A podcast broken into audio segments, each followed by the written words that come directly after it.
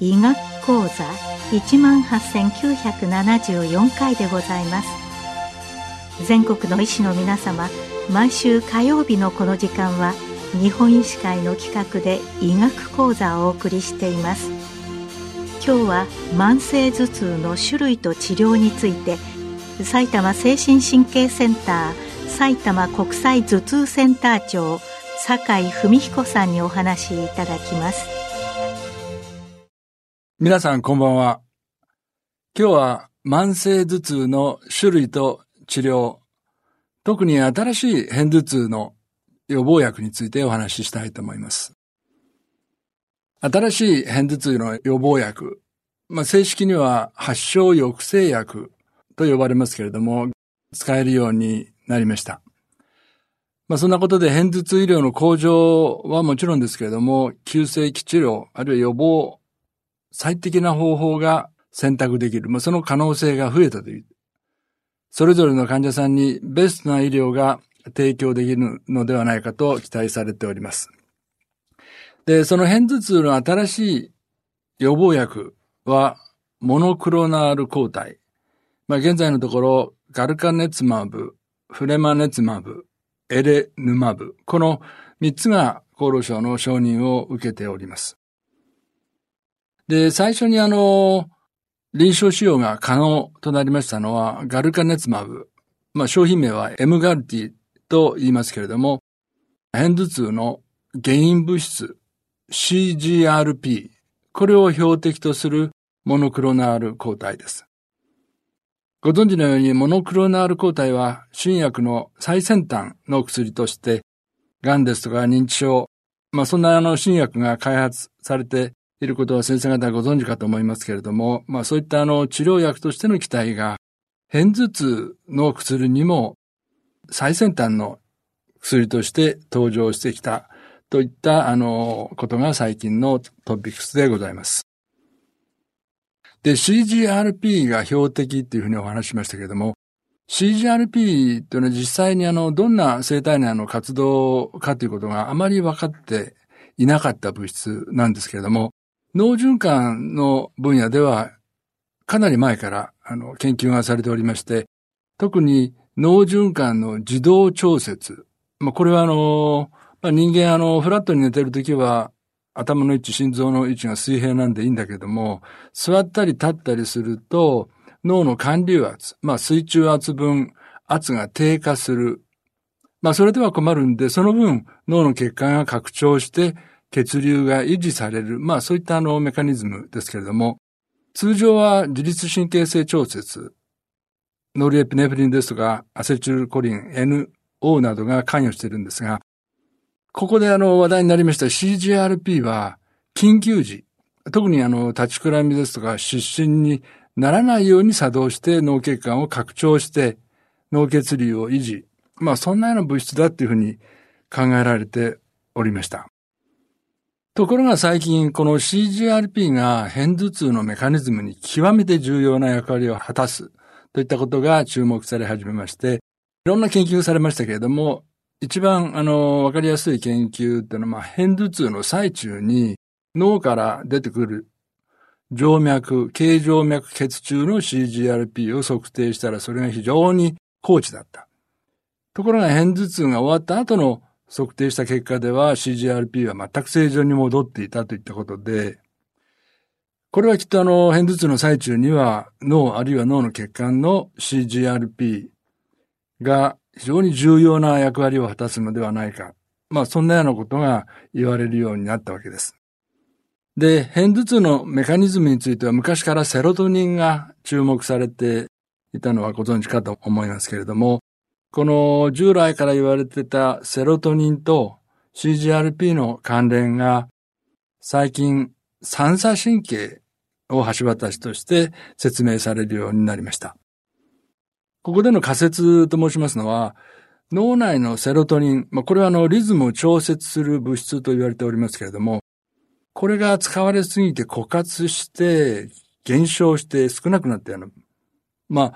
そうなると、今までセロトニンでコントロールされていた三叉神経が、まあ、抑制から解放されるような形で興奮して、三叉神経から脳に向かって CGRP が放出される。この CGRP は血管拡張する物質ですので、CGRP によって脳の血管が拡張して、その際に脳の血管からタンパク質物質も漏出して血管周囲に炎症まで起こして、血管拡張と炎症によって、そして頭痛が起こる。まあ、これが変頭痛であるというふうに、あの、言われるようになりました。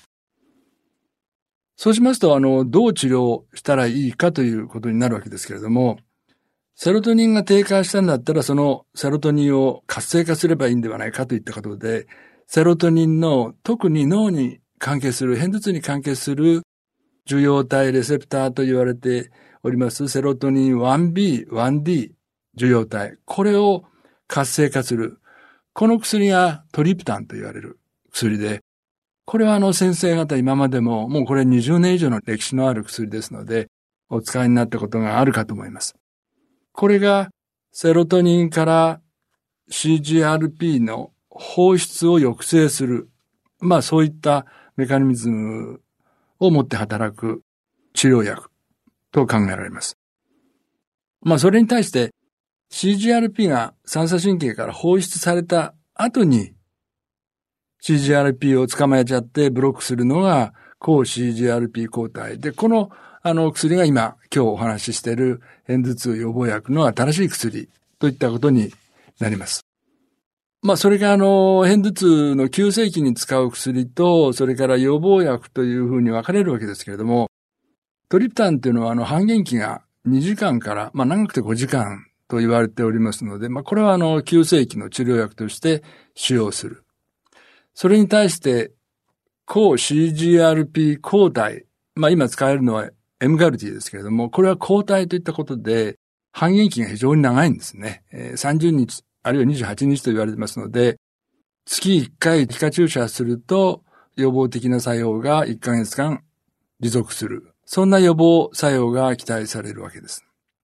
で、もう一つあの、この抗体っていうのは分子量が大きい。分子量が大きいってことは、いろんな臓器、脳、肝臓、腎臓、そういったところにまあ移行しないだろう。そうすると副作用も少ないだろう。まあそんな期待もされていたわけです。まあ今までお話ししたことっていうのは、あの、動物実験その他で基礎的なあの研究から出されてきた仮説なんですけれども、この仮説が人でもやはり正しいかどうかといったことは、そのエビデンスを提供するのは、変頭痛の臨床試験、治験ということになって日本でもその治験が行われました。まあ今現在あの、使用ができる薬のエムガルティを例にあのしてみますと、エムガルティってのは毎月1回 120mg を皮下注射する。で、1回目だけ2本注射する。まあ 240mg を注射する。まあこれは loading dose と称して、血中濃度をなるべく早く一定にするといった、まあそんな目的なんですけれども、そういった方法で行われた臨床試験、治験の結果、現時点で臨床使用が可能な M ガルティのデータをお話ししますと、この予防薬の皮下注射によって、1ヶ月あたりの片頭痛日数は優位に低下した。まあ、具体的には3.6日平均して低下した。で、プラセボ群は0.6日ということなんで、まあ、優位な低下が見られたということです。で、これはあの、刑事的に経過を追ってまいりますと、1ヶ月目に低下して、その偏頭痛日数の低下減少が6ヶ月間ずっと続いたといったことが確認され、まあこれもあの、プラセボですとほとんど変化がないんですね。まあそういった意味では、プラセボに比較して優位にこの薬が偏頭痛日数を減少させるといったことが分かりました。まあどれぐらい早くから効いてくれるのかっていうようなことも検討しましたけれども、1週間で優位な偏頭痛日数の減少が見られて、それがまあ1ヶ月、2ヶ月、6ヶ月まで続くといったことで、かなり長期の予防効果が期待できるといった、まあ偏頭痛にとって非常に画期的な薬ができたといった、そういったエビデンスが提供できるといったことになります。で、これはあの、最近よく言われるあの、50%反応率とか100%反応率っていうのを見ますと、100%反応率。まあ、偏頭痛がなくなっちゃったっていう方は9%、約1割の方は偏頭痛がなくなってくれるんですね。この6ヶ月間ですけども。だけど、それに対して50%反応率。よくこの頃言われる指標ですけれども、50%反応率は49%。まあ、半分ですね。ですからまあ、大雑把に言いますと、この薬によって偏頭痛で悩んでいらっしゃる方の偏頭痛、半分の方で偏頭痛日数が半分になったということになります。で、この半分になったということがどれだけの意味があるかって言いますと、偏頭痛の患者さんにお伺いしますと、偏頭痛が半分になるということは極めて私にとっては大きなことで、まあ今までの生活が戻ってくる忘れていた偏頭痛のない日数がまた始まって、まあ偏頭痛も扱いやすくなるし、もう一回やり直しができるっていうような、まあ慢性の偏頭痛で悩んでらっしゃる方にとっては、まあ非常にあの福音とも言えるようなあの結果が出ております。で、もちろんあの偏頭痛日数だけではなくて、日常生活の支障度、まあ学校、あるいは家事、社会的な活動、まあそういったものも優位に改善していることが分かりました。まあ、特にあの、慢性偏頭痛っていうのは非常にあの、偏頭痛日数が多い方ですよね。あの、月の半分は何らかの頭痛がある。またそのうちの半分は、もう確実に偏頭痛って、まあそういった方々に、あの、いろんな薬を使っても効果がなかったっていう方々への効果も確認できた。で、生活支障度だけじゃなくて、生活の生産性とか活動性っていうのがこの頃 WPAI、プロダクティビティ、アクティビティといったような指標で表されることが多い。そのあの、生産性、活動性も非常にあの、向上したといった結果が出ております。で、問題のあの、長期にわたる、あの、薬で、長期にわたって投薬する薬ですので、副作用ですけれども、これがあの、先ほどもちょっと話したように、あの、期待通り副作用っていうのは、ほとんど出なかったですね。あの、少なくとも、あの、重篤なとか、投与中止とか死亡例はありませんでした。ありませんでした。ただ、あの、注射部位の局所、注射したところの発石とか、後半主張は、20%から40%に見られたというふうに、あの、データが出ております。まあそんなようなことで、あの、これから新しい予防薬が臨床的に使用が可能になったわけですけども、日本には偏頭痛の方はかなりたくさんおられます。で、疫学調査によりますと、15歳以上の人口、これはまあ4万人を対象にした疫学調査ですけれども、の8.4%、人口の8.4%が偏頭痛といったあの結果が出ております。まあ大体あの、15歳以上1億人としますと、840万人偏頭痛で悩んでいらっしゃる方がおられるということになります。女性に多い男性の3倍、かつ20代から40代非常に働き盛り。まあ女性で働き盛りって、まあこの頃働く方が増えておられますけれども、そういった方々の家事にしろ、育児にしろ、まあ、トータルに考えて相当の支障をきたしていた方々には、こういった薬が非常に役に立つんではないかというふうに考えております。で、その支障度が大きいっていうことは、まあ、女性だけじゃなくて、あの、偏頭痛の方全般に言えることですけれども、いつも寝込むっていう方が4%、時々寝込む。これが30%。寝込まないんだけど、支障が非常に大きいという方が40%、まあ合計70%少しプラスアルファの方が、まあ偏頭痛に非常に悩まれているということが分かっております。で、まあ見えないのが偏頭痛なんですけれども、なんか測定して分かるわけでもないのが偏頭痛なんですけれども、最近この偏頭痛をはじめとした患負担って言いますか、病気の負担、これを見えるようにする、数値化する、そういったあの、試みが WHO を中心に始まりまして、まあ、例えば脳の病気を見ますと、死亡率、これはまあ脳卒中とかそういったあの病気が多いわけです。片頭痛はその中には入りません。ただ、障害生存年数。まあ、これは障害を持って障害と共に生きざるを得ない年数。これがまあ実際のその片頭痛全体の病気の負担をまあ見えるようにするといったことで、あの、報告されておりますけれども、それを見ますと、片頭痛、脳の病気で言うと、一番はやはり脳卒中なんですけど、3番が髄膜炎、4番が認知症を超えて2番に障害生存年数の多い片頭痛が入っている。これには注目すべきことかと思います。日本ではあの、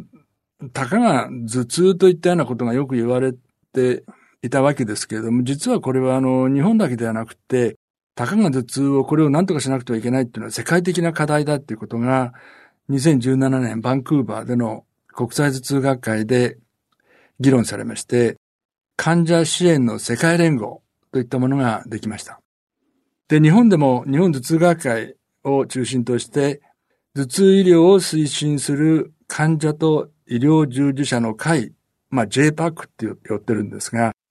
スタートして日本頭痛学会と共同で作業を行っております。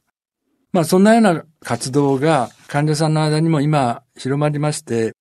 患者さんがただ黙って我慢するんではなくて発言する、希望する、期待する、まあそういったような活動に移ってきております。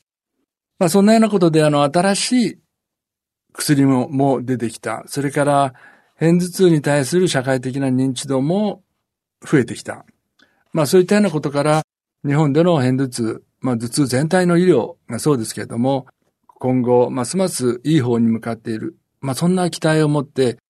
今日お話をさせていただきました。今日は慢性頭痛の種類と治療について、埼玉精神神経センター、埼玉国際頭痛センター長、坂井文彦さんにお話しいただきました。